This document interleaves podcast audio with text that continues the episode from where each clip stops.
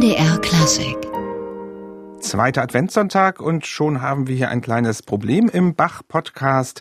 In Leipzig, wo Johann Sebastian Bach die meisten Kantaten komponiert hat, da durfte er in der Adventszeit bis auf den ersten Advent nicht figural musizieren. In Weimar, wo er davor tätig war, schon. Und dort ist 1716 die Kantate Wachet, betet, betet, wachet komponiert worden. Und es fällt auf, dass Johann Sebastian Bach in dieser Adventszeit 1716 besonders fleißig war. Er hat an drei aufeinanderfolgenden Sonntagen Kantaten komponiert, weit mehr als er eigentlich machen musste. Michael, was war da los im Advent 1716 in Weimar? Na, ich würde sagen, Bach war im Bewerbungsmodus. Er war ja seit 1714 nicht mehr nur Hoforganist, sondern auch Konzertmeister mit der Aufgabe, monatlich eine Kantate zu komponieren. Und soweit wir das rekonstruieren können, hat er sich da dran gehalten. Mit Ausnahme der Adventszeit 1716, da haben wir wirklich für den zweiten, dritten und vierten Advent je eine Kantate aus Bachs Feder. Und ich glaube, der Grund ist ganz einfach. Am 1. Dezember 1716 ist der Kapellmeister Johann Samuel Trese mit 72 Jahren gestorben und der ganze Hof hat sich gefragt, wer wird der Nachfolger? Und es gab eigentlich einen designierten Nachfolger, nämlich den Sohn von Trese, Johann Wilhelm, 39 Jahre alt, der auch komponiert hat. Die Stücke, die man hat, sind naja, von eher, sagen wir mal, durchschnittlicher Qualität. Und es gab den 31-jährigen Johann Sebastian Bach, der jetzt offensichtlich als der rechtmäßige Nachfolger empfunden hat und deswegen anscheinend so ein bisschen die Ellenbogen ausgestreckt hat und gesagt hat, zweiter, dritter, vierter Advent, das mach mal ich. Und hört man die Ellenbogen in dieser Kantate am zweiten Advent? Wachet betet? Im Eingangschor mit der ersten Note. Also da geht es mächtig zur Sache, schon allein im Instrumentarium. Die Trompete spielt eine Rolle an einem gewöhnlichen Sonntag, das ist nicht üblich. Es geht sehr, sehr virtuos zu. Es ist ein Stück, was absolut unter die Haut geht, einer der prächtigsten Eingangschöre, die der Weimarer Bach komponiert hat.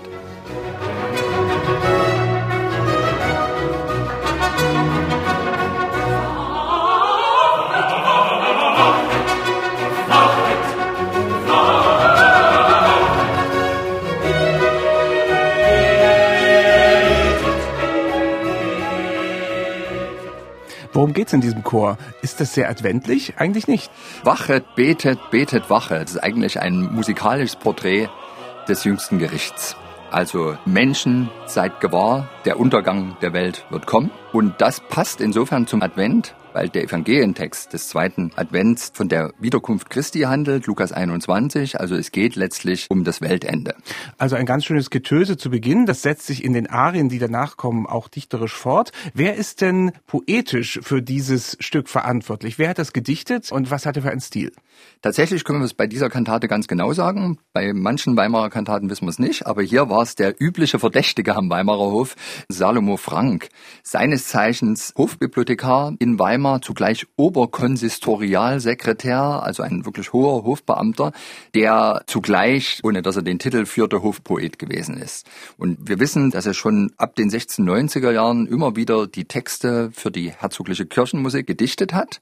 Und er ist eben auch in seinem ganzen Stil durchaus noch deutlich im 17. Jahrhundert verhaftet. Wie äußert sich das? Das merkt man ganz konkret daran, dass Frank es in vielen seiner Kantatendichtungen und auch eben in dem Jahrgang, den er jetzt am ersten Advent 1716 anfängt, auf die moderne Form des Rezitativs in der Kirchenmusik verzichtet.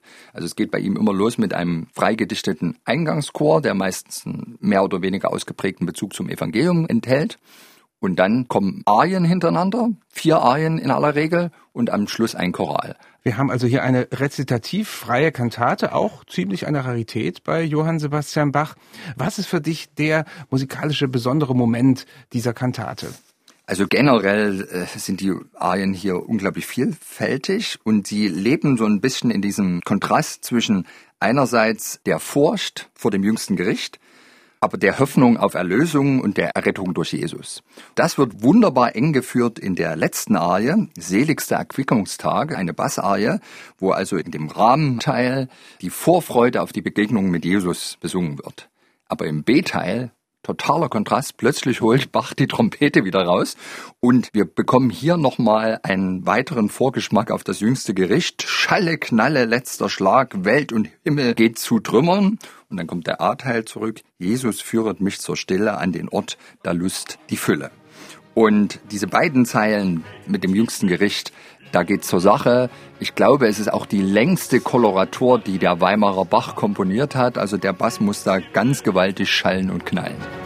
Schande, Schande,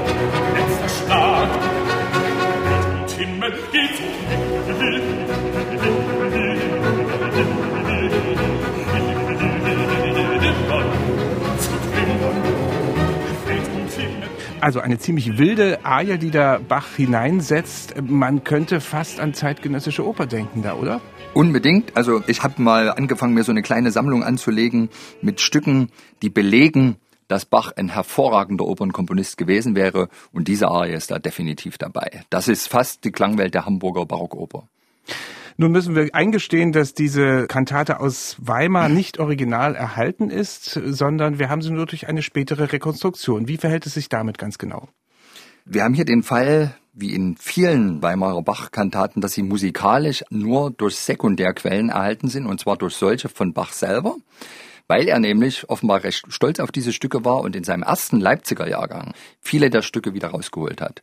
So auch Wachet betet. Nur ist es in Leipzig so gewesen, dass man zwischen zweiten und vierten Advent nicht musiziert hat. Er hat dieses Stück umgewidmet auf den 26. Sonntag nach Trinitatis, damals der letzte Sonntag im Kirchenjahr, wo der Evangelientext das Weltgericht ist. Und Bach musste nur kleine Anpassungen vornehmen um das Stück da passend zu machen. Unter anderem eben Rezitative ergänzen, wo es ganz gewaltig donnert. Also da ist tatsächlich das jüngste Gericht nochmal eine Nummer schärfer zu hören. Und zum Glück hat sich eben von dieser Leipziger Fassung das originale Aufführungsmaterial erhalten. Da wir aber den Textdruck aus Weimar von 1716 haben, belegt dies, dass Bach eigentlich das Stück vorher schon komponiert hat, allerdings eben erstmal in einer Fassung ohne jegliche Rezitative. MDR Classic